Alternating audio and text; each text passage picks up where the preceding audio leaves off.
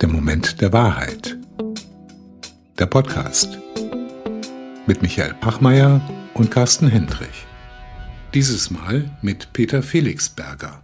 Willkommen zu einer neuen Ausgabe unseres Podcasts Der Moment der Wahrheit. Heute mit Peter Felixberger.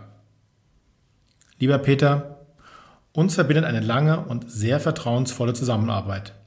Denn du bist nicht nur der Entdecker von uns als Autoren, du warst auch der Geburtshelfer von D-Quarks, den Digital Quarks, jenen Elementarteilchen, jenen digitalen Fähigkeiten, die Unternehmen, aber auch unsere Gesellschaft aufbauen müssen, um zukunftsfähig zu sein. Das Buch, das geschriebene Wort, ist seit über 40 Jahren dein Medium. Redakteur bei der SZ, Sachbuchlektor, Buchkritiker, Gründer von ChangeX, dem unabhängigen Online-Magazin im Jahr 2001. Heute bist du Programmgeschäftsführer von Murmann Publishers in Hamburg und Chefredakteur sowie Mitherausgeber des Kursbuchs. Aber das sind nur Äußerlichkeiten, Labels, die dich beschreiben. Für uns bist du ein Künstler, ein Entdecker, ein Entwickler von Geschichten, Buchformaten und vor allem von Autorinnen. Vor allen anderen siehst du das Besondere, das Neue in einer publikationsfähigen Idee. Du willst nicht einfach nur die Realität in deinen Büchern abbilden und sie beschreiben. Du willst die Inhalte ordnen, relativieren, ihre Substanz herausstellen. Du bist ein Innovator, hast den Buchverlag nicht nur einmal neu gedacht hast die Wertschöpfungskette von Murmann neu konfiguriert, um dich unabhängiger von Buchhandel und Amazon zu machen. Du arbeitest mit Menschen zusammen, die die gleiche Haltung haben. Ihr schafft es, aus den Gedanken, Meinungen und Haltungen der Content-Initiatorinnen Buchprodukte zu machen, die immer Unikate sind. Bücher, die sich mit der digitalen und ökologischen Transformation in Wirtschaft, Politik und Gesellschaft beschäftigen. Deinen Themen. Und du machst nicht jeden Hype mit, wie zuletzt dein Nichterscheinen auf Clubhouse zeigte. Du bist nämlich auch Traditionalist, bodenständig, tief verwurzelt in Erding bei München und mit den Blauen, dem TSV 1860 München, dem Club für das Arbeitervolk. Peter, du sagst immer, wenn man älter wird, kann man so viel unnützes Zeug reden. Lass uns darüber sprechen, was am Alten so schlecht ist und was alles verändert werden muss. Peter, Schön, dass du heute unser Gast bist. Ja, hallo Michael, hallo Carsten. Ich erröte vor so viel Lob und äh, wir können die Sendung jetzt eigentlich schließen. Es ist alles Wesentliche gesagt. Ich habe nichts hinzuzufügen. Bitte sendet das in den Äther, das war's. Aber vielleicht finden wir noch nebenbei ein paar Themen. Jetzt geht's ja erst los, richtig. Ja, die uns beschäftigen. Aber nochmal danke für das nette Intro. Vielen Dank. Das kam von Herzen, wie du dir vorstellen kannst.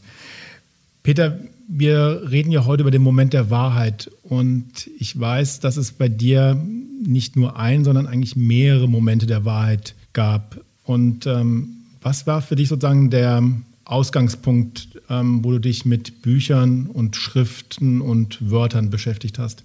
Ja, eigentlich der Ausgangspunkt war im Jahre 1982, als ich ein Studium begonnen hatte in München zum Thema Journalismus, äh, Politikwissenschaft. Und ähm, ich mit ein paar Kumpels eine Buchhandlung gegründet habe, weil wir mussten irgendwie Geld verdienen, um uns das Studium zu finanzieren und äh, nach zuvor versuchen als äh, Chauffeur, Wagenschieber in Einkaufszentren, Regaleinräumern und so weiter wollten wir irgendwie nebenbei was äh, Produktives machen und haben diese Buchhandlung gegründet.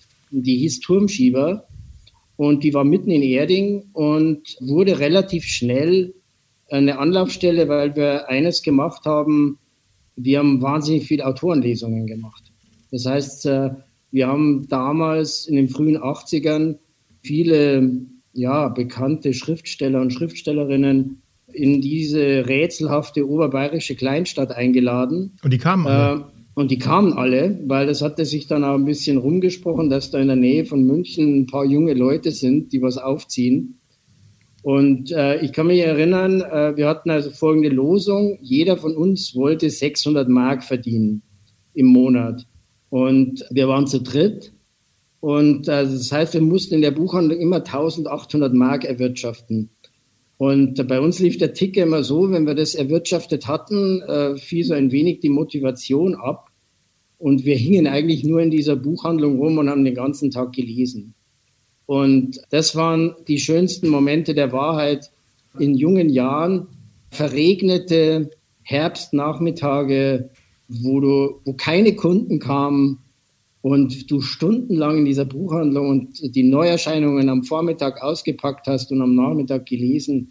Was hat es mit dir gemacht? Also gab es da einen Impuls oder gab es etwas, was du in den Jahren begriffen hast, was für dich wichtig war, was dich geprägt hat in deiner Arbeit später? Hat es vielleicht einen Grundstein gelegt, auch wie du dich weiterentwickelt hast und, und äh, ja auch dein, dein, die Perspektive auf, auf dein Leben gesetzt? War das so eine Art Grundstein? Jeder Mensch legt einen Grundstein in dem, was er liest.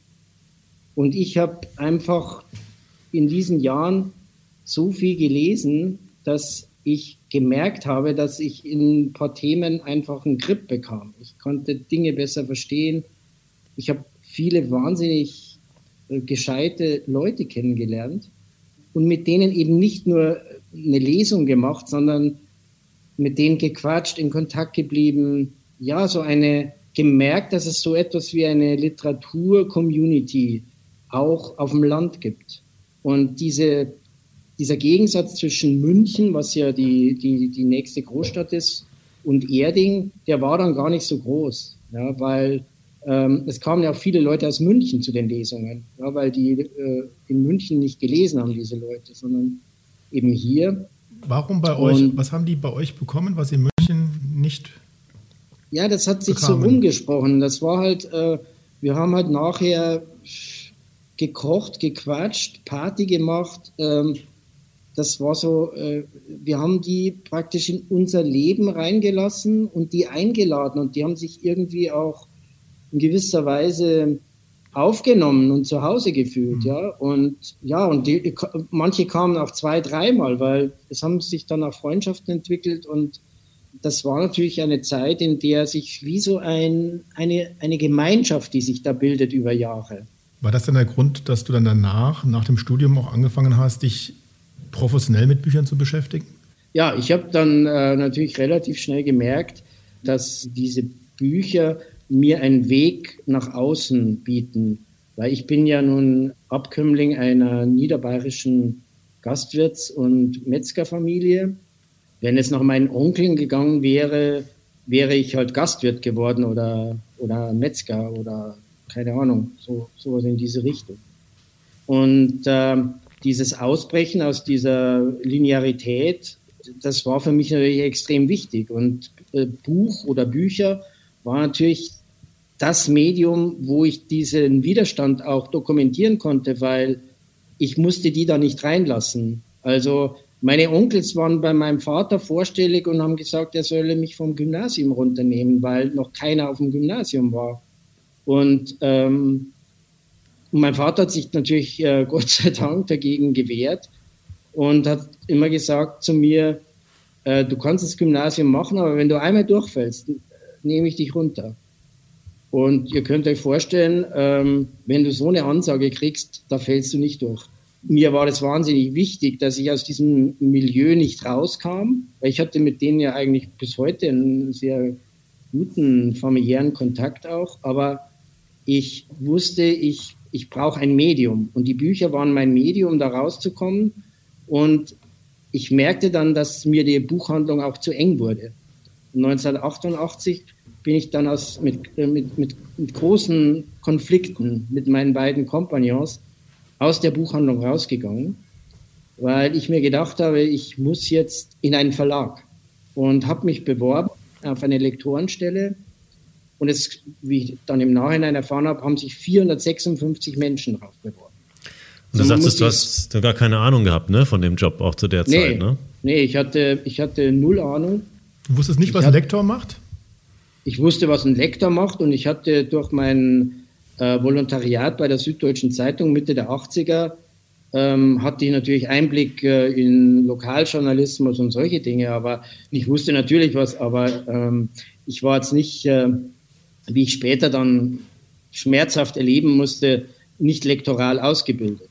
Und ähm, ich habe dann die vier Runden überstanden, indem sich, also Lektor war ein Traumjob, auch ich weiß ich nicht, ob das heute noch so ist, aber damals war das, äh, wer so einen Job gekriegt hat, der hat es irgendwie, der hat es geschafft, ja. Und ich hatte einfach nicht damit gerechnet, aber, und das war mein Glück, weil ich bin in jede Runde reingegangen, in jede Bewerbungsrunde und habe einfach immer nur erzählt, dass das alles Mist ist, was die da machen und das, man müsste alles neu machen und neu aufstellen und und habe dann in der vierten Bewerbungsrunde war ich mit einem erfahrenen Lektor, den jeder kannte, der wollte da auch hin und ich waren, wir waren die beiden letzten Kandidaten. Und dann habe ich ein Konzept geschrieben, die haben mich dann genommen. Ja, da war ich so perplex, dass ich im ersten Moment die Hybris hatte, dachte, so, jetzt hast du es geschafft, jetzt bist du ein Lektor. Und äh, tja, dann bekam ich das erste Buch von Vera Birkenbiel, das musste ich kürzen. Man muss euch um, kurz erklären, wer Vera Birkenbiel ist. Vera Birkenbiel war damals die Bestsellerautorin Nummer eins im Bereich Gehirnforschung, Persönlichkeitstraining. Sie war die unumschränkte Queen in dem, in dem Milieu. Hunderttausender Millionen Auflage ihre Bücher. Und die war eine völlig skurrile Person ja, weil die lebte eigentlich in einem Stuhl und einer damals schon Medienwand um sich herum. Und dort hat sie alle ihre Bücher geschrieben und so weiter. Und ich musste das kürzen und ich konnte es nicht. Ich konnte diesen Text, das war eine, äh, ein, ein Beihefter zu einem Kassettenprogramm von 48 Seiten und im Layout hatte das 50 Seiten und ich sollte es auf 48 bringen. Und ich konnte das nicht. Ich habe dann natürlich irgendwas gestrichen und dann war das natürlich das Falsche und so weiter. Dann hat äh, da die damalige Cheflektorin äh, gesagt, pass auf, es dauert zwei Jahre, dann kannst du das. Und ich habe dann gesagt, das wäre großartig und dann hat die mich vor meinem Rausschmiss wegen Inkompetenz bewahrt und hat mir das beigebracht. Und die Frau hat mir die gesamten Lektorats Kenntnisse, eine großartige Lektorin, Ausbildnerin und äh, hat mir das beigebracht und am Schluss konnte ich das ziemlich gut. Du bist ja dann auch Buchkritiker geworden. Ist das ein Riesensprung vom Lektorat zu einem Buchkritiker? Oder hat diese Tätigkeit als Buchkritiker dir nochmal eine andere Möglichkeit gegeben, dich nach außen zu öffnen? Ja, ich bin äh, nach dieser äh, Zeit, nach zwei Jahren in diesem Verlag, bin ich krank geworden, weil ich, ähm, glaube ich, ein ziemliche, ziemliches Problem hatte mit diesem Angestellten-Dasein, das man da führen muss mit dieser ähm, Form von äh, Präsenz, Urlaub, Pünktlichkeit, Verbindlichkeit. Das war nicht mein Ding. Ähm, ich bin, ich, ich musste da immer um 8 Uhr morgens erscheinen. Das war absoluter Wahnsinn für mich, äh, weil ich um 8 Uhr in der Früh, zumindest damals, noch nicht mehr fähig war, Gedanken zu fassen. Und ich hatte ja mit meiner Frau damals schon, wir hatten Kinder und ich war auch, mir war immer wichtig, auch ja, am Familienleben teilzunehmen. Und mir war diese Trennung von Arbeit und Leben einfach so suspekt und diese ganze Arbeitsbelastung. Und es führte dann dazu, dass ich krank wurde und aufgehört habe dort. In der Zeit hatte ich schon begonnen, 89 für die Süddeutsche Zeitung äh, Buchkritiken zu schreiben. Ich hatte das zunächst äh, ein bisschen unterschätzt, aber diese Buchkritiken haben natürlich in so einer großen Zeitung, die machen die natürlich vom Namen her bekannter. Und äh, plötzlich ähm, durch die Rezensionen wurde ich natürlich für die Buchverlage dann in gewisser Weise attraktiv, sich mit mir in Verbindung zu setzen. Und, Weil man ja, sich dir so, gut stellen musste und ja klar, aber ich war ja, ich war ja zu dieser Zeit, ähm, habe ich ja versucht, auch hier in den Buchkritiken immer die Einordnung des Buches zu finden in, eine, in ein größeres Milieu, in einen größeren Kommunikationskontext. Und ich habe das erst später kapiert, ich habe das damals nicht verstanden. Aber es war eigentlich immer die Suche nach der Relevanz, die Suche nach der Substanz. Deswegen habe ich mich wahnsinnig mit diesen Büchern auch beschäftigt. Ich habe ja für diese Kritiken Tage gebraucht oft. Äh, nicht nur das Lesen, sondern auch das Herumlesen des mhm. Einordnen-Könnens. Das könnte man heute gar nicht mehr machen, weil es gibt überhaupt keinen Redakteur oder Journalist mehr, der Zeit hat, drei Tage ein Buch zu lesen. Weil das äh, ist heute mit dem Berufsbild nicht mehr vereinbar. Ja, das haben dann vielleicht ein paar Leute gemerkt, dass, dass ich mich da irgendwie reinhänge und ähm, ja, so haben mir die Kritiken dann sehr geholfen, Jobs zu kriegen. Ich habe dann auch als Korrektor gearbeitet, weil wir waren eine kleine junge Familie und ich musste viele Jobs einfach annehmen, auch wenn ich mich gar nicht ausgekannt habe. Was auch ein roter Faden in meinem Leben ist, dass ich mich sehr oft wirklich nicht auskenne in Themen und Umfeldern und mich reinarbeiten muss. Ich habe noch eine Frage zu dem Buchkritiker. Wie wichtig ist das, Buchkritiker zu haben für die Autoren, aber auch für die Leserschaft? Weil heute ist doch so, die Buchkritiken werden ja in Five-Star-Rankings vergeben. Ja, also die Buchkritiken heute, da gehe ich auf Amazon und schaue mir die Rezensionen von, von Leuten an, die das Buch ähm, gelesen haben, nicht gelesen haben. Teilweise sind die Rezensionen auch gekauft. Das sind Fake-Rezensionen. Diese ganzen vier, fünf Sterne-Rankings ähm, sind auch alle nicht ehrlich, äh, weil sie manipuliert sind, äh, wie wir wissen. Fehlt das heute, einen guten Buchkritiker zu haben für die Qualität der Texte der Bücher? Und interessiert es überhaupt jemanden heute noch? Ne? Das ist auch eine gute Frage vielleicht. Also äh, es gibt ein interessantes Erlebnis, das ich hatte, weil als Amazon in Deutschland begann, hat Amazon mich gefragt, ob ich, da, damals gab es eine Rubrik bei jedem Buch, das ist aus der Amazon.de Redaktion. Und es gab keine Leserbewertungen. Ich habe dann hunderte von Amazon.de Redaktionstexte geschrieben und ich erinnere mich, an ein wirklich tolles Erlebnis. Ich wurde eingeladen von der Amazon. Amazon war damals vier Leute in München. Und dann wurde ich eingeladen, damit sie mir sagen, sie schmeißen mich jetzt raus, weil sie machen jetzt Leserbewertungen. Hm. Und ich werde es nie vergessen. Ich saß da und habe dann geschmunzelt. Und dann habe ich gesagt, Sie werden noch nicht glauben, dass im Grunde genommen Leser Rezensionen schreiben und das bewerten. Das nimmt doch, die Leute nehmen das doch den, den Lesern nicht ab.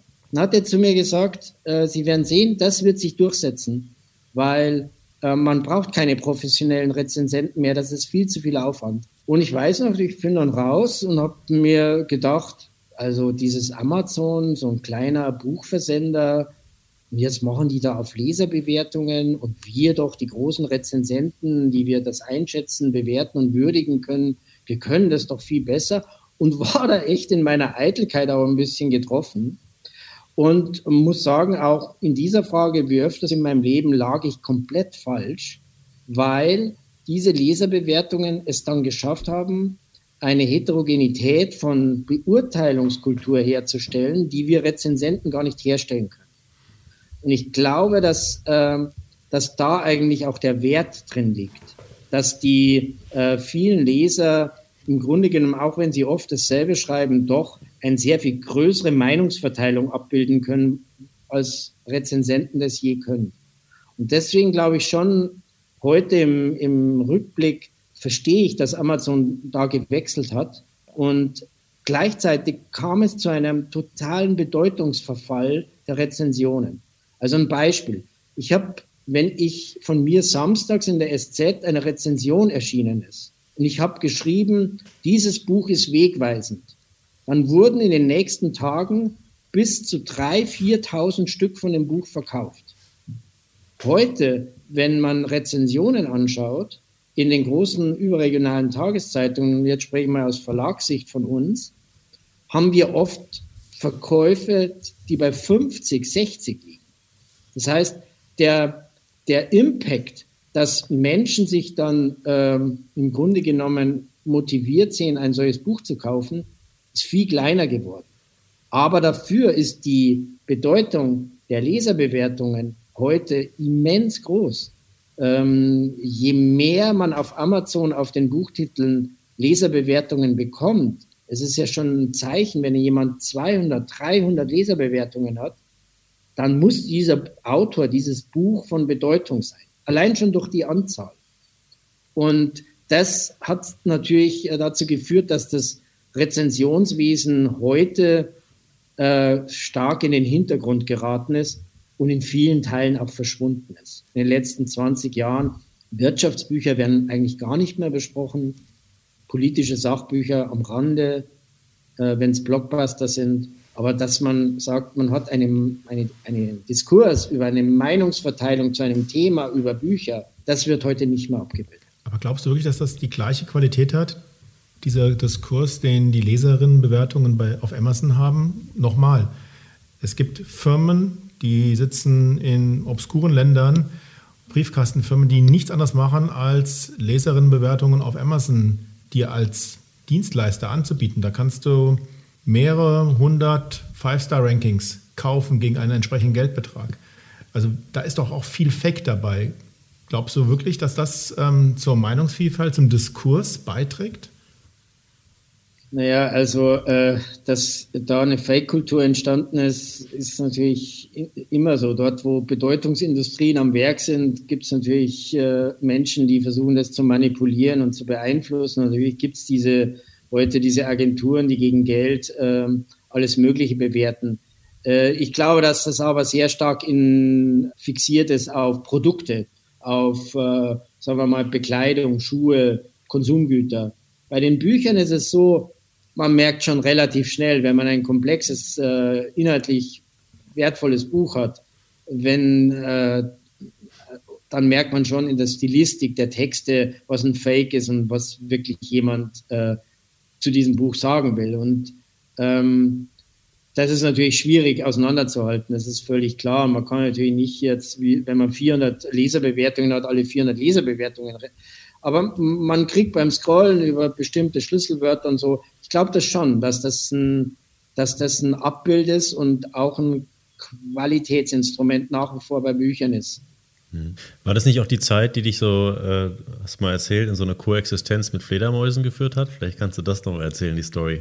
Ja, ja, ich hatte hier dann ein kleines Büro und immer im Herbst kamen in den Rollokasten oben äh, ein Schwung Fledermäuse. Und äh, ich koexistierte über die Wintermonate da war es auch recht zugig in dem Büro mit diesen Fledermäusen. Und diese Fledermäuse waren eigentlich immer am Geräusche machen, weil die schlafen nicht so äh, durchgehend, sondern wenn es dann ein bisschen wärmer wird oder der Wind kam, dann wachen da einige auf und dann äh, krabbeln die rum und kommunizieren. Und diese äh, mit der Zeit äh, lernt man dann diese Geräusche und diese Töne zu differenzieren. Und äh, ich saß da oft und habe äh, den Fledermäusen gelauscht und habe äh, versucht, im Grunde genommen irgendwie eine Struktur zu erkennen, in dem, wie diese Geräusche sind. Habe ich natürlich nicht, aber es war so ein, äh, äh, ein Sound, der, der in diesem Büro war. Und der hat mich irgendwie auch beruhigt und in so langen Lektoraten, die man macht, wo man ja sehr intensiv an Texten arbeitet und Stunden und Tage verbringt mit Texten, das war so mein, ähm, das war so eine, ja, eine Mitbewohner hm. in dem Büro. Und ja, und dann war es immer so, gegen März, auf einmal waren die weg. Weil die dann natürlich, äh, wenn es wärmer wird, wieder abhauen. Ja, es war eine Koexistenz über den Winter. Und dann kam der Beginn deiner Karriere als Produktentwickler mit dem, mit dem Anruf von John Horman, wenn ich das noch richtig reflektiere. Ja, es war dann so, dass ich äh, in meiner, in meiner freiberuflichen Tätigkeit als Lektor dann, es war 95 und ich hatte zu der Zeit, wo ich bei dem Verlag gearbeitet habe, einen, einen Autor namens John Horman, auch eine lustige Geschichte. Äh, mein Büro war im Souterrain in München in dem Verlag und äh, da ging die Tür zur Tiefgarage. Und äh, oben war der offizielle Eingang des Verlages. Und eines Vormittags stand ein Mann vor mir, der kam über die Tiefgarage, stellt sich vor mich hin und sagt, Hallo, mein Name ist John Hormann, ähm, ich möchte ein Buch veröffentlichen. Und dann sage ich, ja, äh, wie kommen Sie da rein und hin und her? Oben ist der Eingang und da gibt es ja auch eine Rezeption und hin. Sagt er, nein, da wäre er nie jetzt da zu mir gekommen. Äh, er hat, ist bewusst über die Tiefgarage rein. Das heißt, er wollte so, zu dir direkt. Ja, ja, der, der, wollte zu mir und, ähm, und er hatte ein Packen äh, Manuskript dabei.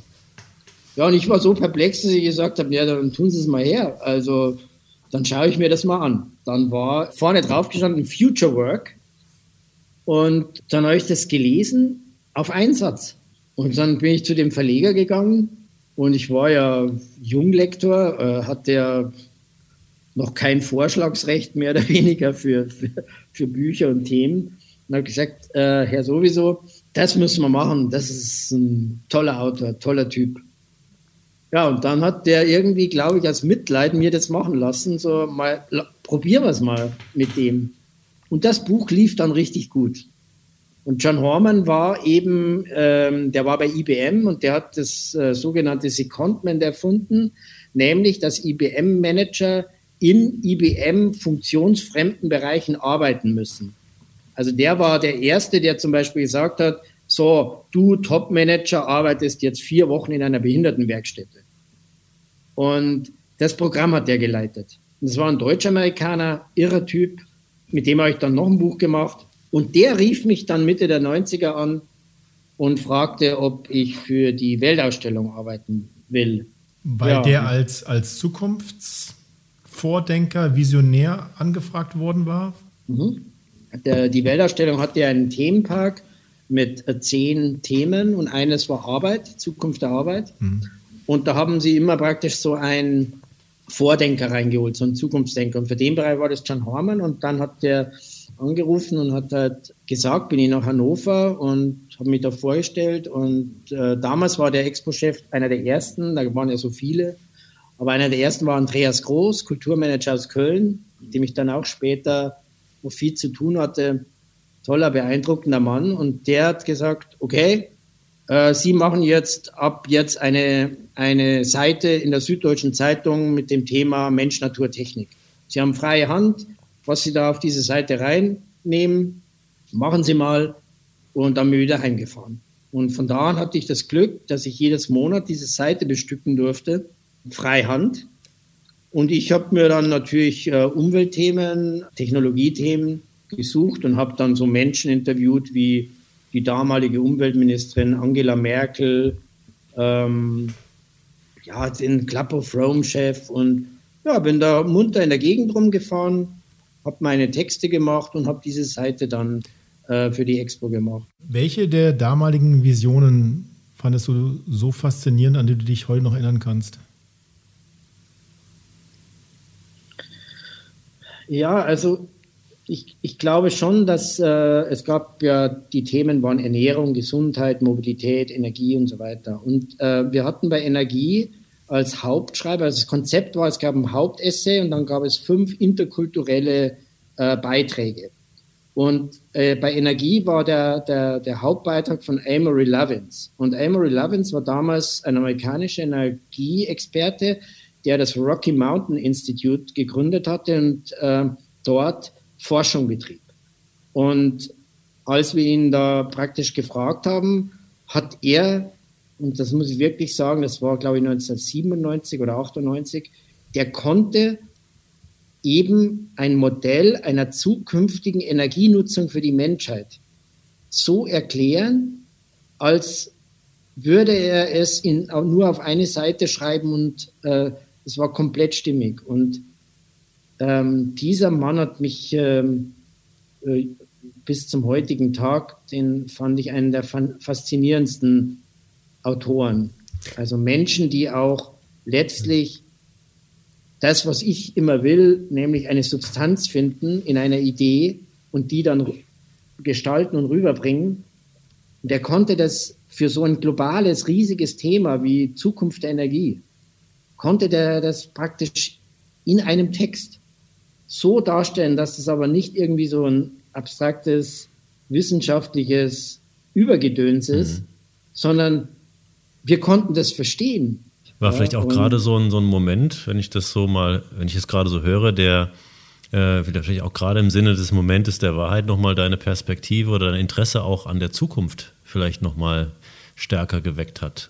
Ja, ich habe äh, kürzlich äh, beim Umräumen hier im Büro, habe ich äh, zwei, ich hatte so Kalender, so Taschenkalender hatte man früher. Und da hat man alle Termine eingetragen. Und da ich mal so ein, zwei Stunden verbracht in diesen Kalendern und äh, konnte mich an vieles gar nicht erinnern, weil die, die, diese Zeit so intensiv war. da, äh, dass ich das nicht mehr zuordnen konnte. Und ich hatte dann auch äh, schon irgendwie das Gefühl, dass ähm, das Erlebnis dieser fünf Jahre so intensiv war, dass im Moment ich das alles erleben durfte, aber ähm, im Nachhinein äh, ist, ähm, sind viele Dinge nicht in Erinnerung geblieben, weil die Geschwindigkeit so hoch war, glaube ich heute, weil das bewusst nicht zu verarbeiten war, für mich zumindest. Also ähm, da habe ich natürlich auch gemerkt, wo meine Grenzen liegen, ähm, in, in, in, in dem, dass ich, äh, dass man ja in so einer Situation auch in eine Art Allmachtsfantasie gerät, man könne jetzt auch alles bewirken, ja, und könne auch alles machen. Und gleichzeitig muss man mit seinen äh, Limitationen umgehen, auch mit seinen intellektuellen Limitationen, äh, die natürlich da auch äh, sichtbar wurden. Und da habe ich schon ein, ein Stück weit Demut und Bescheidenheit vor, vor Inhalt, vor Struktur, vor Text, vor Projekt, äh, vor all dem bekommen. Das hat mich schon sehr stark geprägt. Nochmal auf diese Zukunftsvision. Ich meine, das ist ja schon spannende Phase, wenn man fünf Jahre lang Zeit hat, sich über die Visionen des nächsten Jahrhunderts Gedanken machen zu dürfen oder das auch aufzusaugen von den Vordenker und Vordenkerinnen. Du sagtest gerade Energie. Gab es noch was anderes, was dich beeindruckt hat an, an Zukunftsvisionen, was du auch, wo du auch gesagt hast, das mache ich mir zu eigen. Daran glaube ich. So wird die Welt in den nächsten 100 Jahren sich entwickeln. Das Interessante war ja an dieser Weltausstellung, dass sie ein Thema vergessen hatte nämlich das Internet. Und als diese Weltausstellung dann im Jahr 2000 äh, gelaufen war, wusste ich, wir haben ein, eine einzige Entwicklung nicht erkannt, nicht gesehen und ich auch nicht, und das war das Internet. Das ist eigentlich spannend, Deswegen, ne? die großen Denker, die du da interviewt genau. hast, und keiner hat dieses Thema kommen sehen. Niemand hat das Thema kommen sehen. Und ähm, es war eine interessante Erfahrung, dass jetzt im Rückblick, als man, ähm, also als ich dann auch äh, etwas später darauf äh, zurückgeguckt habe, als diese Entwicklungen plötzlich so stark begannen, ähm, dass man eigentlich oft diese kleinen Anfänge von technologischer Entwicklung nicht erkennt. Sie finden wirklich im Verborgenen statt. Und das war hier auch so die wichtigste Zukunftsentwicklung, die haben wir verpasst. Wir ja, haben schon. Roboter, wir haben Roboter wurden gebaut im Themenpark, alles Mögliche. Die haben also, name it, es gab's. Aber Internet gab es nicht. Das ist natürlich Und, spannend, weil das hat jetzt in der Zeit stattgefunden, wo das Internet ja schon sich auf den Weg gemacht hat, wo es ja auch schon die ja. ersten Firmen gab. Ja. Amazon ist 95 gegründet worden, Google ist 98 ja. gegründet worden im Jahr 2000 war man noch hm. Im Ansteigen ähm, zum Höhepunkt der Dotcom-Blase, die dann ähm, Mitte 2000 dann auch geplatzt ist. Also das heißt, der Kontext, in dem ihr euch bewegt habt in diesen fünf Jahren vor der Expo, ihr wart ja eigentlich schon mittendrin und habt es trotzdem nicht erkannt. Wie kann das sein? Naja, wir haben sozusagen die, Werkzeuge, die haben wir natürlich schon erkannt, die haben wir auch benutzt, aber äh, äh, es, es wurde eben nicht in seiner gesamten kulturellen Ausprägung erkannt, was das bedeutet für die Zukunft. Es war eine Art Werkzeug. Es war so wie Amazon war damals in diesen äh, 90er Jahren, im, das war ein, äh, ein Partisanenbuchhändler, ein winziger Partisanenbuchhändler am Rande der Wahrnehmung. Ja, das hat überhaupt niemand richtig ernst genommen. Ja, und das war schon, ist eine Art Hybris, die äh, hier stattgefunden hat vor, vor Innovation und technologischer Entwicklung. Das muss man deutlich sagen. Und ich würde sogar behaupten, äh, dass sich das in Deutschland auch weiter fortgesetzt hat. Dass wir einfach, ähm, also ich, ich erinnere mich, ich war 98 auf einer Mobilitätskonferenz, da wurden vorgestellt Wasserstoffautos, da wurde über das E-Auto gesprochen, da wurde über Infrastrukturen gesprochen, äh, da wurde über all das was wir 20 Jahre später jetzt mühsam auf den Weg bringen. Das wurde damals alles diskutiert. Das, ich kann mich erinnern, ich will jetzt keinen Namen nennen, aber ein hochrangiger Vorstand eines sehr großen deutschen Automobilbauers sagte damals, das Thema ist völlig klar, in den nächsten zehn Jahren wird sich der gesamte Antrieb bei Autos komplett ändern. Wir werden den Markt komplett revolutionieren. Das war 98. Also wenn der, wenn das gestimmt hätte, was der sagt, hätten wir 2008 bereits eine komplette neue Mobilitätstechnologie auf den Straßen gesehen. Ja, das haben wir natürlich nicht. Da war die Expo natürlich ein, eine Kristallkugel, in die man hineingeblickt hat. Und es war so viel äh, Hybris, Übertreibung und letztlich auch von vielen eine Darstellung dessen, dass die Zukunft, und da war dieses Jahr 2000 natürlich wichtig, da kommt 2000 und dann kommt die Zukunft. Und es wird sofort alles umgesetzt. Und genau das kam nicht. Es kam die, der Niedergang der New Economy. Es gab all diese Agilität, New Work. Das war alles in 2000. Gab es tolle Debatten, tolle Bücher. Es wurde alles schon vorgedacht. Und dann wurde das gekillt. Ich werde es nie vergessen, weil ich hatte damals mit Dagmar Deckstein bei Campus ein Buch geschrieben, das hieß Arbeit neu denken. Und wir hatten gleich fulminante Manager-Magazin-Besprechungen und der Verlag meinte, oh, dieses Buch wird ein Seller. Und dann kam diese, dieser Abschuss der New Economy und unser Buch war von einem Tag auf den anderen, kaufte das keiner mehr, weil der Untertitel des Buches war, wie wir die Chancen der New Economy nutzen können. Und New Economy war dann das Todeswort. Hm. Ja. Und, also in, ähm, in, Deutschland, gell, wohl bemerkt. Also in Deutschland. Deutschland hat wirklich einen kapitalen Fehler gemacht im Nachhinein, dass man nach dem Platz der New Economy Blase aufgehört hat, sich einige Jahre lang mit diesen Themen zu beschäftigen. Genau. Wohingegen dann die Amerikaner einfach weitergemacht haben, aus Fehlern lernen, haben weitergemacht, haben dann die Social Media ähm, Startups, ähm, Facebook und Twitter ähm, hochgezogen und haben damit neue Plattformen geschaffen, die heute unser Leben, unser Verhalten, unsere Neigungen, unser Denken in einem unglaublichen Maße beeinflussen. Und wir haben in der Zeit einfach mal Stillstand gemacht, Stopp gedrückt und haben uns dann viele Jahre später gewundert, dass ähm, sich die Welt um uns komplett verändert hat. Und dann haben wir angefangen, irgendwie dem hinterher zu hinken und haben von Neuland gesprochen, wo schon andere Plattformökonomien hochgezogen haben, wo diese Unternehmen die Mechaniken der Wirtschaft komplett verändert haben und Politik 10, 15, 20 Jahre später jetzt irgendwie versucht, diese Entwicklungen in den Griff zu bekommen. Ja, das ist völlig richtig. Ich habe damals wurde ja auch Brand 1 gegründet und ich habe ja dann äh, Wolf Lotter, Gabriele Fischer und so weiter ich habe dann gemerkt, da gibt es eine Gruppe von Menschen, die, die diese Fahne hochhalten und die das weiter äh, verbreiten, publizieren, denken, vertiefen wollen. Und ich habe einen wahnsinnigen Respekt nach wie vor und heute mehr denn je eigentlich vor diesem Projekt. Und ich durfte ja einige Jahre auch äh, mitschreiben und habe dann auch äh, Bücherkolumnen und Interviews und äh, so Zeug gemacht für die. Das war schon ähm, und ist bis heute natürlich eine Insel gewesen, in der diese Ideen und Akteure weiter gepflegt wurden. Aber es war einfach eine Insel. Und es wurde nie, es kam nie zu diesem, zu dieser Integration in ein äh, Mainstream.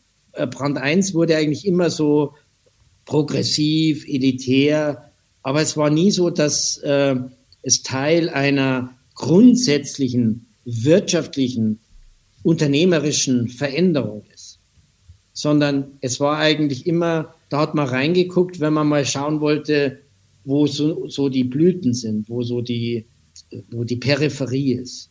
Und umso mehr ist dieses Projekt Brand 1 bis zum heutigen Tag ein Leuchtturmprojekt. Ich habe dann ChangeX gegründet, äh, im Prinzip die, äh, das Online-Magazin für diese Diskussionen in 2000, eigentlich als, der, als das runterging. Da haben wir das gegründet. Und was ist ChangeX? Kannst du das erklären? ChangeX war ein unabhängiges Online-Magazin für Wandel in Wirtschaft und Gesellschaft. Wir haben das 2001 gegründet ähm, als eine Plattform, in der im Prinzip die wichtigsten Bücher, Denker, äh, Ideen, Diskurse abgebildet werden. Äh, wir haben äh, das gegründet mit dem Campus Verlag damals und ich äh, und der Verleger von Campus waren die Hauptgesellschafter. Äh, ich war dann Geschäftsführer und leitender Redakteur. Und wir haben eine sehr extreme Berichterstattung dann über solche Dinge aufgebaut hier aus dem Büro in Erding und hatten sehr schnell Erfolg mit vielen Lesern, hatten aber kein Geschäftsmodell. Und damals begann ja dieses Thema Online-Journalismus. Und ich habe dann an dem Projekt leider erfahren müssen, dass sozusagen der Qualitäts-Online-Journalismus in diesen Nullerjahren nicht die Entwicklung fand, die ich mir vorgestellt hatte. Weil die, ähm, weil die Journalisten aus dem Print nicht in der Lage waren, für online zu schreiben? Oder sind die naja, nicht das, rübergegangen? Das war ja damals so. Ich meine, nur mal Beispiel, Süddeutsche Zeitung, da gab es das Haupthaus in der Sendlinger Straße, dort arbeiteten die Printjournalisten. Und dann gab es einen Ableger, der war zwei Straßen weiter, da waren die paar Online-Heinis eingepfercht. Und die waren 1b. Also 1b, die waren damals 1y. Ja? Weil mit denen hat man sich gar nicht auseinandergesetzt. Ja? Also nicht in der Garagenkultur, wie man das aus anderen historischen Belegen von Startup-Gründungen kennt, sondern eher Hinterhof versteckt am Rand. Zweite ähm, Klasse. Genau. Zweite Klasse. Dritte, dritte Klasse, ja, vielmehr. Zweite und dritte Klasse und nur die Print, das waren die, die Kings. Und ja, und das Einzige, was man äh, dort dachte, was online ist, Online-Journalismus ist, dass man das, was am Vortag in der Zeitung stand, dann online gestellt hat, mhm. am nächsten Tag, eins zu eins. Und äh, so hatte ich mir Online-Journalismus nicht vorgestellt. Äh, und ich hatte da meine, meine eigenen Ideen und Vorstellungen und die konnte ich nicht realisieren. Das muss man ganz klar sagen. Ich habe ChangeX sechs Jahre geleitet und tausende von Artikeln und und wir hatten am unserem Höhepunkt am Anfang, als wir kein Geschäftsmodell hatten, mal 36.000 Leser und hatten natürlich auch entsprechende Klickzahlen, die sehr hoch waren. Und dann hatten wir uns überlegt, wir machen ein Abo-Modell. Und auch sehr progressiv schon, ne, zu der Zeit. War wieder zu der Zeit, ne? genau, zu der Zeit war das natürlich irgendwie ja, und da haben wir dann gemerkt, das Abo-Modell war natürlich eigentlich so, wie die Zeitungen das machen. Ja, der Fehler in unserer Denkfigur bestand darin, wir machen ein Abo-Modell, in dem wir den Leuten täglich eine Berichterstattung frei zugänglich machen. Was wir nicht verstanden haben, war, dass wir um diese Berichterstattung eigentlich so etwas wie Kommunikation und Gesprächskultur aufbauen.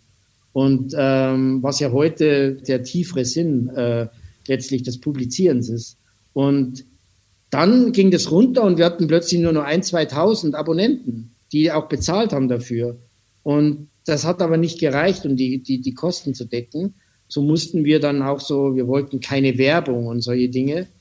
Und dann haben wir so ein Hybridmodell mit Partnerforum und, und Halbwerbung gemacht. Das hat dann gerade gereicht und es war ein ständiger Kampf, dass du halt über Wasser geblieben bist finanziell und dem intensiven, hingebungsvollen Arbeiten dafür. Und ich habe dann irgendwo gemerkt, dass es sich auch keine anderen Formate herausbilden.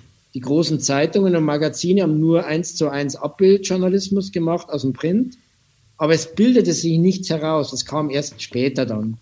Und aber in diesen Nullerjahren äh, stand man sozusagen alleine auf weiter Flur und ich habe dann auch mit allen anderen, die sowas gemacht haben, Kontakt aufgenommen und habe gemerkt, das geht nicht und habe das beendet. Für mich, ChangeX, habe ich dann äh, meine Anteile an Winfried Kretschmer weitergegeben und der betreibt es ja bis heute und hat das Modell eigentlich eins zu eins so weitergeführt. Aber zum damaligen Zeitpunkt sah ich keinen weiteren Sinn mehr, äh, weil ich der Überzeugung war, dass diese Form von eigenständigen Qualitätsjournalismus im Netz nicht realisiert wird. Ist er heute realisiert? Ja, also ich will mir jetzt nicht um Kopf und Kragen reden, aber wenn man heute schaut, wie die großen Medien ihre Websites betreiben, würde jetzt mal so sagen, so viel hat sich nicht verändert. Print first, immer noch. Und, äh, aber jetzt langsam wachen sie natürlich auf, weil sie müssen, weil natürlich jetzt die Print-Geschäftsmodelle arg in Bedrängnis geraten. Und da wird sich natürlich in den nächsten Jahren krass was ändern, weil das kann man nicht so aufrechterhalten. Aber zum damaligen Zeitpunkt, also ich erinnere mich, ich hatte 2004 oder so, drei, vier, weiß ich jetzt gar nicht mehr, bei Hansa ein Buch veröffentlicht, Networking im Beruf ist das. Und das hat damals den Trend aufgenommen der ersten Suchportale für Jobs. Und dieses Buch hatte die These, dass die Internetportale die, die, die Jobsuche, das gesamte HR und so weiter revolutionieren werden und dass das bei äh, Print und Zeitungen sterben wird. Und äh, ich wurde dann eingeladen von verschiedenen Printmedien, die sozusagen mal diesen Irren sehen wollten, der so eine These vertritt. Jahre später war es dann soweit. Also nicht, weil ich das jetzt vorausgesehen habe, sondern das haben ja viele einfach gesehen, ja, dass sich gerade über Suchmaschinen und Suchportale entwickelt sich eine extreme äh, Kultur. Ja, ein, und äh, als die dann noch gemerkt haben, dass die um die Kultur herum auch noch Journalismus betreiben können, da war natürlich äh, das Neue gefunden. Denkst du, wenn du nochmal an Change X zurückdenkst, heute, wärst du einfach ein bisschen länger dabei geblieben? Also es gibt ja dann andere Visionäre, die einfach dann an den Dingen dranbleiben und diese Ideen weitertreiben, bis sie dann eine Reife haben oder bis das Umfeld eine Reife hat, diese Ideen dann aufzunehmen. Also würdest du sagen, ich bin da etwas zu früh ausgestiegen, ich hätte einfach dranbleiben müssen? Ja, ich glaube, da triffst du einen äh, echt wunden Punkt. Natürlich kann man immer bei allem dranbleiben. Ich träume heute noch von der Buchhandlung. Da hätte ich auch dranbleiben können. Ich äh, träume heute noch von, von Expo. Das ist müßig, drüber zu reden. Die Zeit geht weiter, du lernst neue Menschen kennen, andere Projekte und machst einfach äh, dann weiter. Und ich muss ganz ehrlich sagen, dass ich ähm, meinen Frieden gefunden habe mit dem Qualitätsjournalismus im Netz. Ich glaube nicht dran, ich glaube auch heute nicht dran. Deswegen bin ich jetzt wieder in der Bücherwelt. Ist das vielleicht der Unterschied zwischen einem Innovator und jemandem, der etwas disruptiv, zerstörerisch verändert, wie Steve Jobs zum Beispiel, der ja auch das iPad schon in den 90er Jahren rausgebracht hat mit dem Newton. Dafür gab es überhaupt nicht das Umfeld. Das Produkt ist gefloppt und er hat es dann 12, 13, 14 Jahre später nochmal rausgebracht in einer neuen Konfiguration, dann aber auch mit einem anderen Umfeld, App Stores und all diesen Dingen. Und das iPhone gab es davor schon als, als, als, ein, als ein erstes mobiles Endgerät. Aber solche Typen bleiben ja dann dran an den Themen. Ist das der Unterschied zwischen einem Innovator und einem Disruptor? Also ich glaube, dass äh, grundsätzlich für diese Menschen eine Fähigkeit äh, wichtig ist und das ist die eigene Bedeutungslosigkeit aushalten in bestimmten Phasen. Die durchlaufen ja, sage ich mal, am Anfang sehr oft eine Phase der kompletten Nichtwahrnehmung, der Nichtbeachtung. Und das ist ja oft bei Startups auch so. Man muss ja zunächst mal diese Bedeutungslosigkeit aushalten können. Also die Demut aufbringen vor der Aufgabe. Hm. Und das sind Menschen, die das können die natürlich auch eine riesige Frustrationstoleranz mitbringen. Und Steve Jobs äh, hat es ja auch immer wieder gesagt, dass im, im, im Grunde genommen, du musst das durchstehen. Ja? Es gab ja und bei dir auch so eine, so eine Situation, gerade wo du das ansprichst, glaube ich, wo sie dich ausgebuht haben auf, auf der Bühne. Ne? In Darmstadt war das, glaube ich. Ne? Ja, ja. War, war das auch so eine Situation der Bedeutungslosigkeit vielleicht? Oder wo man das aushalten ja, ja, das muss, ja, wo man das aushalten muss und wo es ja, hart wird, an die eigene Idee weiter zu glauben, sozusagen? Naja, das war eine, ein Vortrag, den ich hm. zum Abschluss des ersten Jahrgangs für Online-Journalismus in Darmstadt. Und wenn du dann wirklich hinkommst und sagst, Leute, ihr seid äh, überflüssig, äh, weil es wird euren Job nicht geben, dann applaudieren dann nicht mehr viele. Aber ich hatte, ich musste das sagen, weil das meine Überzeugung war. und bin dann da ausgebuht worden und höflich hinauskomplimentiert. Ja, also ich, ich glaube schon, dass ähm, man sowieso sich immer viel zu wichtig nimmt äh, in dem, was man tut, aber das Verfolgen der Substanz in einer Idee zusammen mit anderen Menschen, so schwierig es ist, so mühsam es ist, ist ein Vorgang, wo du, wo jeder zurücktreten muss. Das war ja in unserem Prozess auch so. Ich erinnere mich bei euch und ich habe das oft erlebt. Wir waren an einem Punkt, Hamburg, schlechtes Wetter, mittags, wir hatten zehn Charts vollgeschrieben und uns fiel diese Metapher nicht ein. Und da war ein Punkt, ich erinnere mich, da waren wir alle da gesessen, als ob wir, als ob die letzte Luft aus unseren Körpern und Geistern entwichen wäre. Und das sind die Momente, an die glaube ich mittlerweile, da passiert was. Wenn du in diese Stille kommst, wo eben keine Fülle mehr herrscht, wo nicht diese aufgeblasene Bedeutung, dieses ständige agile, energiereiche Suchen nach der nächsten Abzweigung, nach der nächsten Verbindung. Da gibt es Punkte eben in Innovation und Kreativitätsprozess, da brauchst du das förmlich, dass es sozusagen diese Nichtbedeutung, dass du die spürst und dann musst du sie aushalten. Und diese Menschen, von denen du sprichst, die können es eben auf extreme Art und Weise. Ich bin da zu weit weg, weil ich es eben auch nicht so gut aushalte heute besser als früher. Je älter ich geworden bin, desto mehr lasse ich es jetzt zu. Ich lasse Ruhe und Stille in Workshops zu. Da früher habe ich die überspielt und musste gleich wieder reden und musste sofort wieder Verbindungen herstellen, damit sofort wieder was weitergeht und Energie reinkommt. Heute merke ich oft, dass die Leute sich dann auch mal entspannen müssen. Ganz einfach. Man kann nicht permanent kreativ und innovativ sein, rund um die Uhr und rund um die Workshops. Man muss äh, auch mal die Ruhe finden. Und diese Ruhe zulassen, das ist auch etwas, was ich versuche als Moderator solcher Prozesse. Ruhe finden. Äh, einfach mal drüber schlafen, nachdenken, über andere Dinge reden. Und der Punkt ist ja, du findest das Format und dann legst du es auf den Tisch. Hm. Und für mich ist es dann abgeschlossen. Also ich finde dann meinen Schlusspunkt. Und da fängt es natürlich erst an, weil alle Autoren und Autorinnen wollen natürlich sofort, jetzt kommt die Action. Ja, ja. jetzt muss drüber berichtet werden und hin und her. Und dann äh, ist es natürlich schwierig, weil ähm, jährlich kommen halt dann 90.000 Neuerscheinungen. Das halt jetzt einmal rein quantitativ schon ein Problem, dass alle die gleiche Bühne bekommen. Aber ich glaube schon, dass es die, dass die Bücher wenn sie angelegt sind und so wie euers ein grundlegendes Buch ist, was im Grunde genommen eine substanzielle Ordnung eines, eines komplexen Sachverhaltes schafft. Das wird lange von Bedeutung sein, auch wenn es keine Bedeutung hat im Moment. Also es gibt so und so viele Bücher in der Geschichte, wo die erst viel später ausgegraben wurden. Weil oftmals das soziale und gesellschaftliche Zeitgespräch oftmals gar nicht die Verbindung sieht.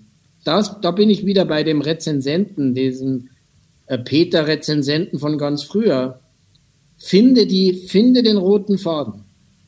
Und wenn ich heute versuche, in den Workshops etwas zu beurteilen, dann ist es immer dieser rote Faden. Weil das viele Autoren und Autorinnen können heute super beschreiben, was überall besprochen wird. Also Abbildungsbücher machen. Die meisten Bücher sind Abbildungsbücher. Aber die wenigen, die, können, die aus den Abbildungen eine Ordnung finden, dahinter, was dann sozusagen eine Imprägnatur für Wirtschaft und Gesellschaft bedeutet, da gibt es nicht so viele. Und diese Imprägnatur interessiert mich. Aber das sind nicht die Bestseller oft. Mhm. Die Bestseller sind oft die, die besonders gut das Abbild beschreiben können. Das äh, ist in der Rezeption einfacher zu lesen, weil ich es ja eh schon kenne. Das ist auch nur Und, eine Bestätigung des, des, des, was wir, des, des eigenen Erkenntnisprozesses sozusagen. Genau. Ne? Also das ist die einfachste Form der Lektüre. Es ist die einfachste Form der Wahrnehmung. Ich suche mir nur das, was das bestätigt, was ich denke und fühle. Und das machen die meisten. Also wenn du heute äh, Leseverhalten anschaust, dann suchen eigentlich die meisten immer nur eine Bestätigung für, für das, was sie tun.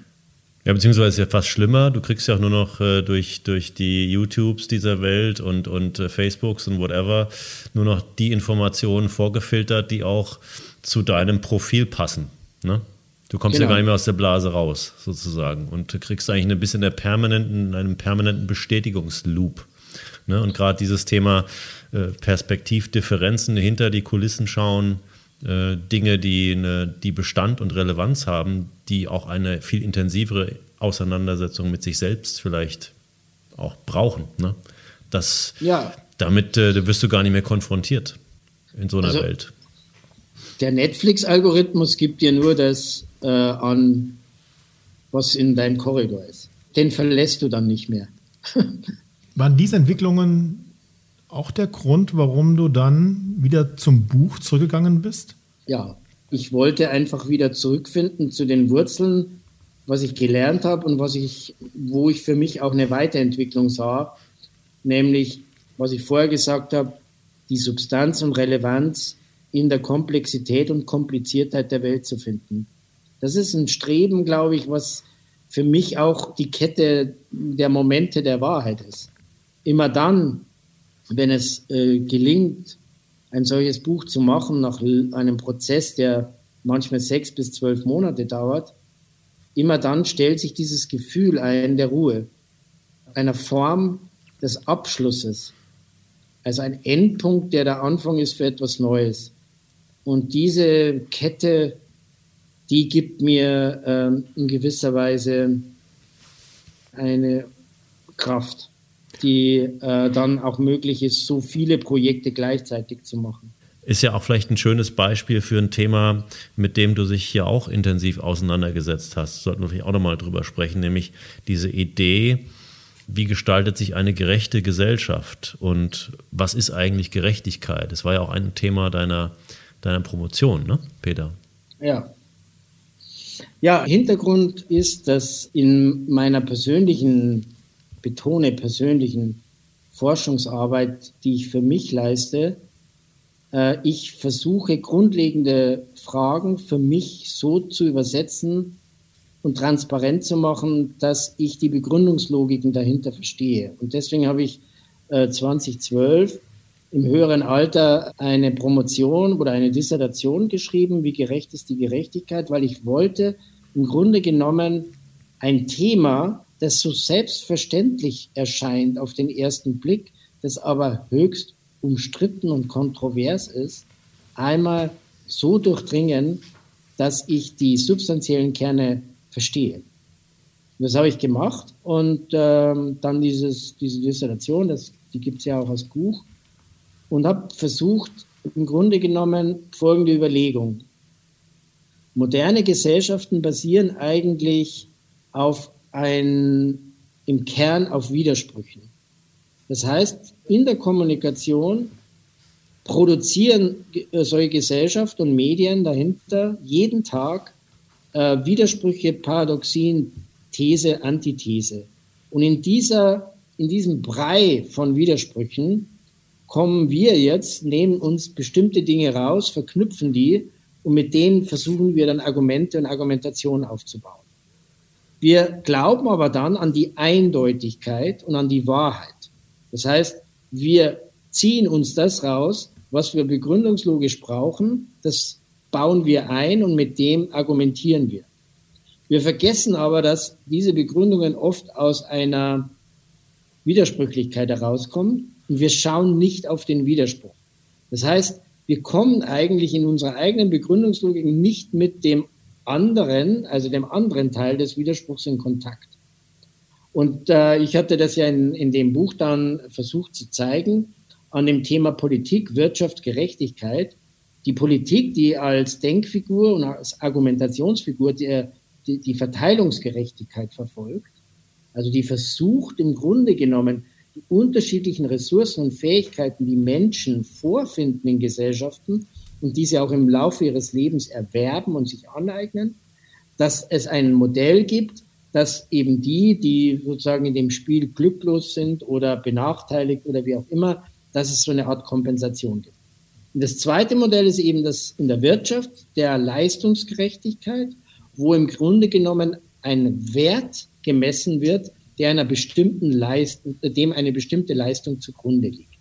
Beide Modelle sind in der Argumentation konträr. Das heißt, ich glaube auch deswegen versteht ein Politiker kein Unternehmer und umgekehrt, weil sie eben in ihrer Widersprüchlichkeit, die sie formulieren, den anderen nicht sehen.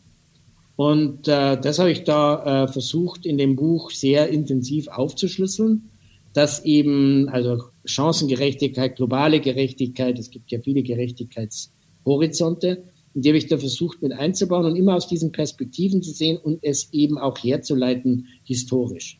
Und das war eine interessante Geschichte, weil ich da eben das gelernt habe, heute eher die Widersprüche in Themen, auch jetzt in der Buchentwicklung, zunächst zu suchen, die Autoren auch damit zu konfrontieren, als Klärungsprozess, dass es eben ein Mehr gibt an Bedeutung und Deutlichkeiten dass die Eindeutigkeit der einen These immer nur ein Momentum ist, aber es ist nie das Ganze.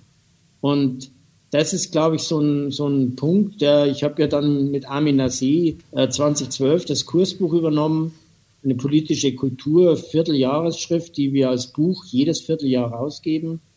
Äh, jetzt mittlerweile knapp 40 Ausgaben, die wir da gemacht haben. Und wo wir zum Beispiel in den Titeln auch diese Paradoxien zeigen. Also unser erstes Kursbuch, das wir gemacht haben, das hieß Krisen lieben. Man liebt keine Krisen. Und die, die wir jetzt haben, schon zweimal nicht. Und dennoch gibt es im Grunde genommen in der Psychologie und in anderen Wissenschaften sofort ein Verständnis, was Krisen lieben bedeutet. Ja, es brauche ich jetzt nicht vertiefen, aber es ist eine, eine, eine, eine Haltung im Kopf, die durchaus plausibel ist. Und das interessiert uns da. Und ja, wir haben jetzt zum Beispiel in dem Jahr vor, zur Bundestagswahl ein Kursbuch zu machen, das heißt falsch wählen. Das heißt, ich, ich suche Autoren, die eigentlich eine Wahl treffen, die für sie falsch ist, aber die sie begründen müssen. Also ich kann ja theoretisch begründen als grüner Parteipolitiker, warum ich in die CDU eintreten will. Ich kann zum Beispiel begründen, warum Menschen sehr bewusst ein falsches Leben führen, das sehr drastische negative Auswirkungen auf sie hat. Und jetzt kann ich aus verschiedenen Disziplinen auf dieses Thema schauen, warum Menschen falsch wählen, warum sozusagen Systeme falsche Wahlen treffen, ja, falsche Auswahlen. Und das ist das, was das Kursbuch versucht, diese Paradoxien als Ausgangspunkt zu nehmen für eine Auseinandersetzung, die mehr ist als einfach nur die Bestätigung seiner Überzeugung. Ich finde es immer spannend, wenn Menschen das können. Also, und damit meine ich nicht jetzt, dass jemand erklären muss, äh, ob er in die AfD eintritt oder so. Das ist äh, äh, nicht damit gemeint. Es geht um Erkenntnisprozesse, die uns alle beschäftigen. Es geht um die Selbsterkenntnis eines Selbst. Also mich selber kennenzulernen, in meiner Mehrdeutigkeit und in meiner Paradoxierung. Und jetzt sind wir wieder bei dem Thema Bedeutungslosigkeit. Das ist die, die, die Sache, die ich da oder die wir da verfolgen. Ich finde das natürlich spannend, weil die Frage ist natürlich, kann ich diesen Widerspruch zwischen Verteilungsgerechtigkeit aus einer politischen Logik argumentiert und Leistungsgerechtigkeit aus einer unternehmerischen oder wirtschaftlichen, ökonomischen Logik argumentiert, kann ich die überhaupt auflösen? Gibt es überhaupt einen Weg? Oder müssen beide Seiten damit leben, dass sie diesen Widerspruch aushalten und dann ein Arrangement finden, was dann für, den, für das Individuum das Beste ist oder gut ist? Ja, können, wir also, das, können wir das, haben wir die Kompetenzen, diese Widersprüche auszuhalten? Oder beobachten wir nicht, dass ständig immer die eine Seite versucht, über Machtinstrumentarien zu dominieren. Die, ne? die andere Seite zu dominieren, richtig. So ist es. Also das würde ich auch sagen. Ich glaube nicht, also aushalten kann man viel und das ist vielleicht der falsche Begriff, aber mhm. Es geht um die Versöhnung, um das Einvernehmen. Ist es möglich, über die beiden Gerechtigkeitsprinzipien eine gerechte Lösung zu finden? Meine Konklusio in dieser Arbeit ist nein, es ist nicht möglich. Ich kann aber Romantiken und Versöhnungsarchitekturen herstellen, die beiden Seiten einen Eindruck und eine Möglichkeit geben, einen Ausweg zu finden. Weil das müssen wir ja am Ende auch tun. Wir können ja nicht drauf beharren und sagen, das ist jetzt besser und das ist gerechter als das andere. Wir müssen eine solche Lösung finden und diese Lösung ist äh, nur zu finden über den Begriff der Kompetenz. Also es geht im Grunde genommen nur darum, kann ich letztlich meine These so vielseitig begründen, stabil und stark machen, dass sie kompetent ist. Und das ist natürlich dann die Aufgabe eines Diskurses, diese Kompetenz zu finden und darzustellen. Und wenn du natürlich in einer Gesellschaft wie der unseren, die so stark von dieser medialen Oberfläche beherrscht wird, ständig eigentlich nicht zugelassen wirst, in die tieferen Begründungslogiken vorzudringen, kommst du nicht in diesen Kompetenzbereich. Das heißt, eigentlich ist es doch eine zentrale Kompetenz, die uns zur Transformation befähigt, die wir jetzt gerade nötig haben, oder? Der Witz wäre eigentlich der Lockdown. Wenn du einen Diskurs über das Phänomen des Lockdowns in Gang setzen könntest, heute, was ja nicht der Fall ist. Der Lockdown ist ja immer die Ultima Ratio, die wir alle anerkennen, weil sie zwangsweise notwendig ist. Aber gehen wir davon aus, es würde im Grunde genommen, äh, der Lockdown wäre eine Argumentationsfigur und die andere wäre eine Figur, die sagt, wir finden jetzt in einer Gesellschaft Wege der Öffnungen und versuchen diese Öffnungen so miteinander zu synchronisieren, dass sie einen Nicht-Lockdown zur Folge hätten. Dann hättest du eine kompetente Debatte, die im Grunde genommen jedem die Möglichkeit gäbe, sich zu entscheiden. Also man könnte sich entscheiden für den Lockdown, man könnte sich für das andere entscheiden. Wir als Gesellschaft können das aber nicht. Wir haben uns jetzt darauf verständigt, dass wir immer dann einen Lockdown machen, wenn eben die Situation der Infektionszahlen und der damit einhergehenden Toten äh, nicht mehr handelbar ist. Und das ist auch völlig nachvollziehbar. Das ist sozusagen die Begründungslogik für den Lockdown. Aber dass man nicht über das andere zumindest nachdenkt und diskutiert, das ist falsch aus meiner Sicht. Das heißt nicht, dass man das tun müsste, aber man könnte eine offene Kultur schaffen. Was bedeutet das eigentlich? Also wenn man Schulen und so weiter, das findet ja teilweise auch statt. Aber man müsste jetzt eben eine Debatte haben, in der das offen synchronisiert werden kann. Und das wird es nicht. Wir kommen da nicht mehr raus, weil wir das andere nicht herstellen können. Und das ist jetzt die Frage, wie weit sind wir als Gesellschaft oder wie stark ist unsere Diskurstiefe in der Gesellschaft, dass wir das nicht können. Warum tun Medien das nicht? Warum und so weiter. Ich will das gar nicht fordern, ja, weil das steht mir nicht zu, jetzt da irgendwelche Forderungen aufzustellen und auch Lösungen. Da bin ich weit davon entfernt. Mein Appell ist eher nur die Frage, äh, solche Diskursräume zu öffnen. Genau, beziehungsweise könnte man ja eher sagen, man ignoriert damit eigentlich die Tatsache, dass man solche komplexen Probleme, nämlich, nämlich gerade genau so multiperspektivisch mit unterschiedlichen Perspektiven auch debattieren und integrativ lösen muss. Man tut es aber nicht.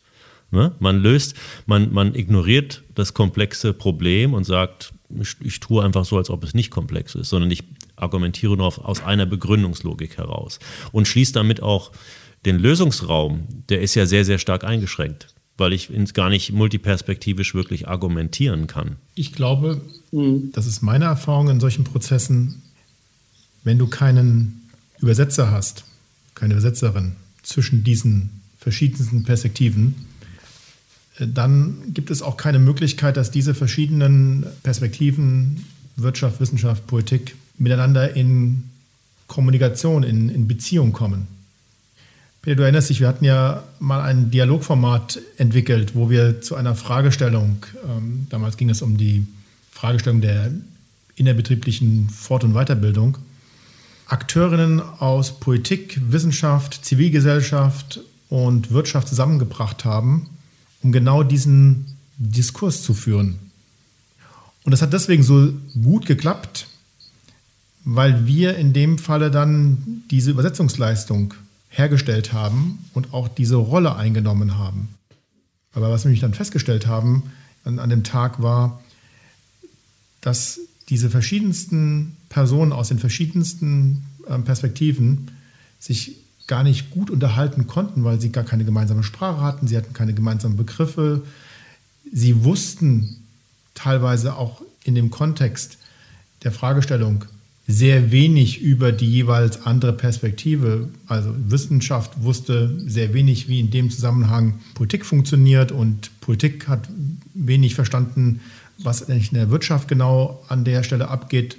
Und die Wirtschaft wusste gar nicht, wie die politischen Institutionen eigentlich arbeiten müssen und arbeiten. Und das hat nur deswegen so gut geklappt an dem Tag und hat auch zu einer sehr hohen Zufriedenheit der Beteiligten geführt, weil wir beide es geschafft haben, diese Übersetzungsrolle einzunehmen und zu organisieren. Und das ist ja jetzt übertragen auf, auf euer Kursbuch und auf die Weiterentwicklung des Kursbuchs, so wie ich es verstanden habe. Diese Dialoge, die wir in einem Workshop initiiert haben, wollt ihr ja jetzt ja auch in das Kursbuch tragen, indem ihr ein Thema nehmt und das von verschiedensten Perspektiven beleuchten wollt. Glaubst du, dass diese Rolle des Übersetzers, der Übersetzerin, dass die fehlt, dass wir da zu wenig Personen haben, die diese Rolle einnehmen und dass das zum Beispiel auch jetzt in dieser jetzigen Pandemiesituation, dass uns das fehlt in der Gesellschaft?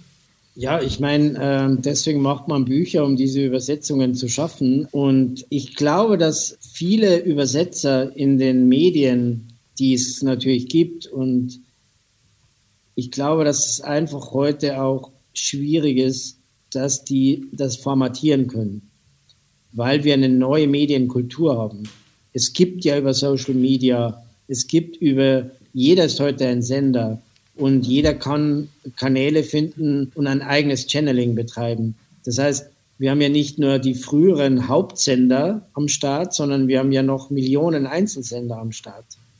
Und jetzt natürlich Übersetzungsleistungen zwischen all denen zu schaffen, das ist nicht, äh, nicht machbar. Das, was machbar ist, und das tun ja Bücher, sie ordnen, sie substanziieren und sie relativieren. Das heißt, sie schaffen ein, ein Milieu, in dem schon mal diese ganze Vielfalt und unübersichtliche Fülle geordnet wird.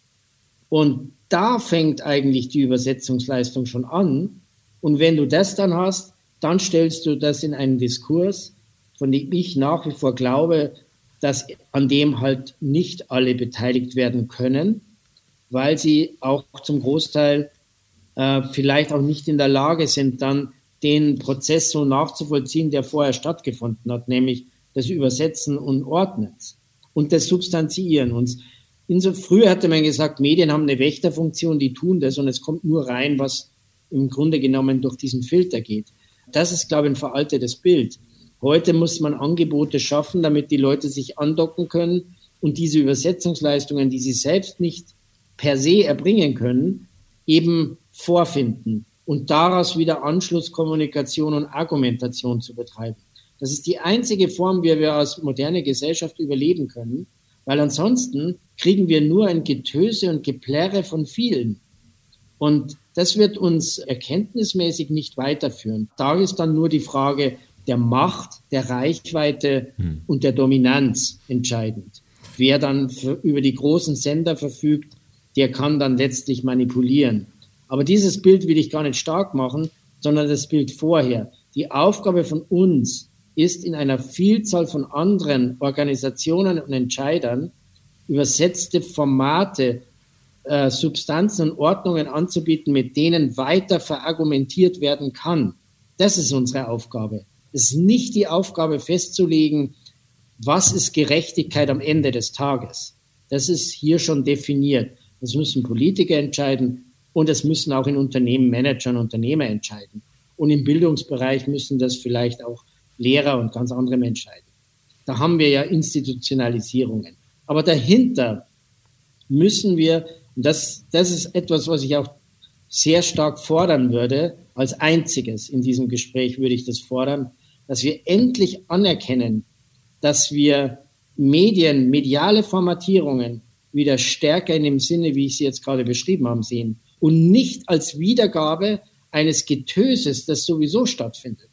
Ich muss hart aber fair nicht am nächsten Tag noch einmal nacherzählen. Ja, weil das ist nur die, äh, sozusagen, die, die ständige Wiederholung des Immergleichen, des Finden der Substanz, der Ordnung und dieser Verbindungslinien. Das ist der Job. Ja, der ist nicht viel, aber er ist ein Angebot. Das Angebot können die Leute wahrnehmen oder nicht. Ich will niemanden überzeugen, dass er der Meinung ist, was ich sage oder was ich für Haltungen habe zu bestimmten Problemen und Erörterungslagen. Das ist nicht mein Thema. Das hatte ich früher sehr stark. Diesen Impuls, andere Menschen von dem zu überzeugen, was ich denke. Heute bin ich ein Stück gelassener und sehe das eher, ich kann mich ja selbst auch sehr gut bewegen in diesen neuen Substanzen und Ordnungen, weil ich plötzlich auch bereichernder, ich bekomme mehr für mich und für meine mhm. Meinungsbildung. Und ich habe auch bestimmte Meinungen verändert in den letzten Jahren dadurch.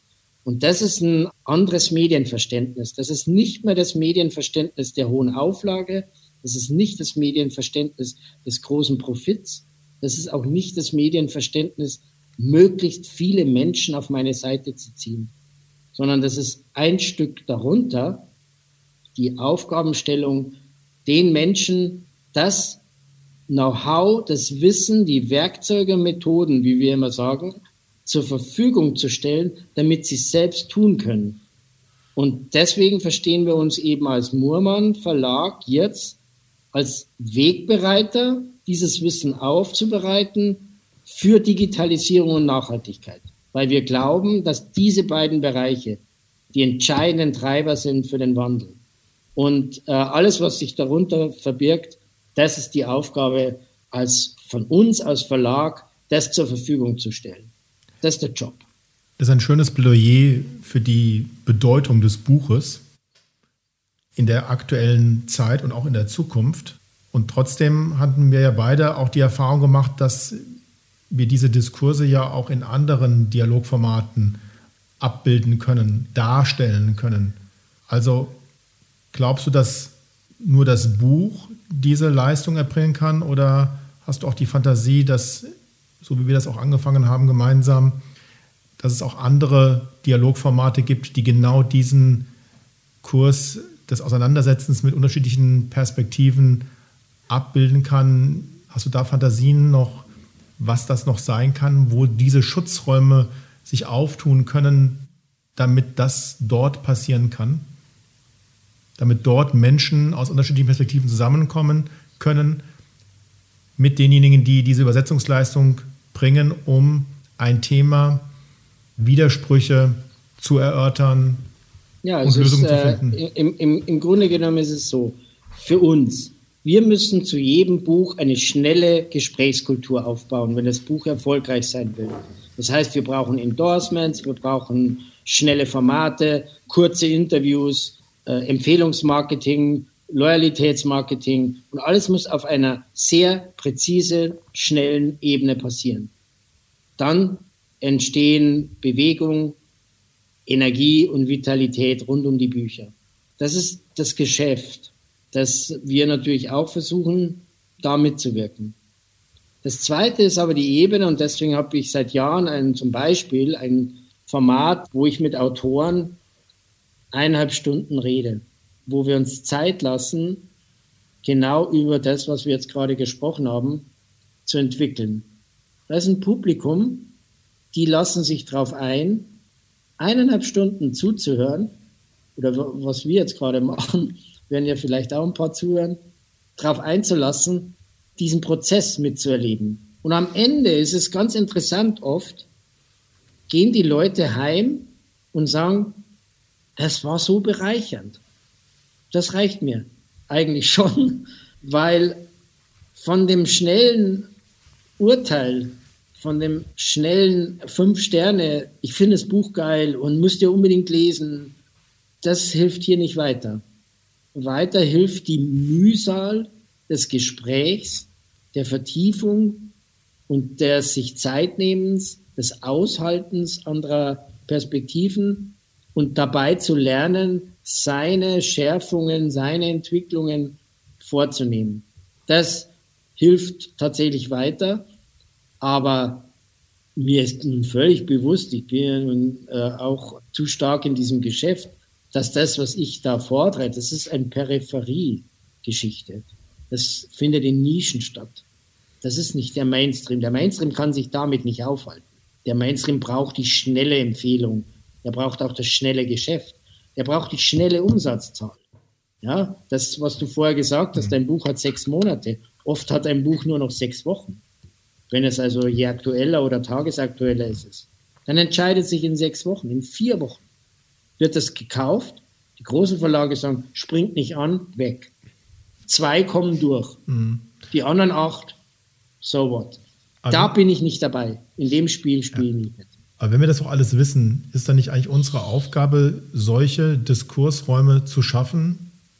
Genau. Du mit dem Buch, du mit dem Louis-Pold, wir zusammen mit dir in Dialogformaten, wo es um unternehmerische und ökologische Transformation geht.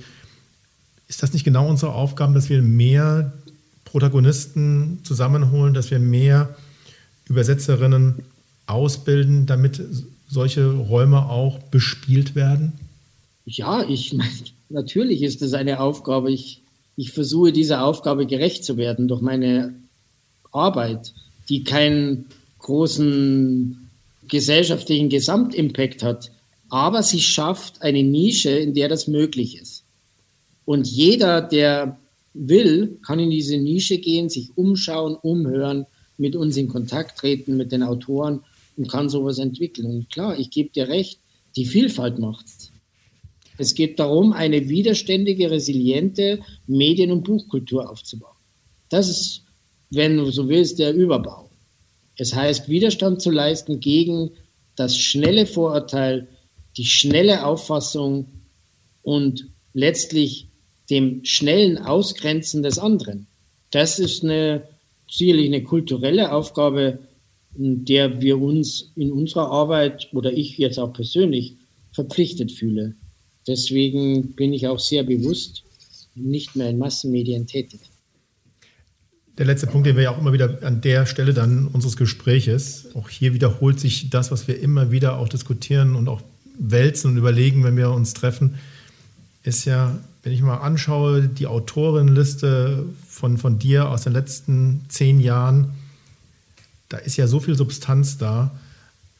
Das sind doch eigentlich genau die Personen, die, die wir brauchen, um nicht nur in der Nische, sondern vielleicht auch in einer etwas größeren Plattform gemeinsam die Widersprüche dieser Transformation zu erörtern und, und Lösungen dafür zu finden. Ist das nicht auch eine unserer Aufgaben, genau so eine Plattform zu schaffen und diese Menschen dort drauf zu orchestrieren?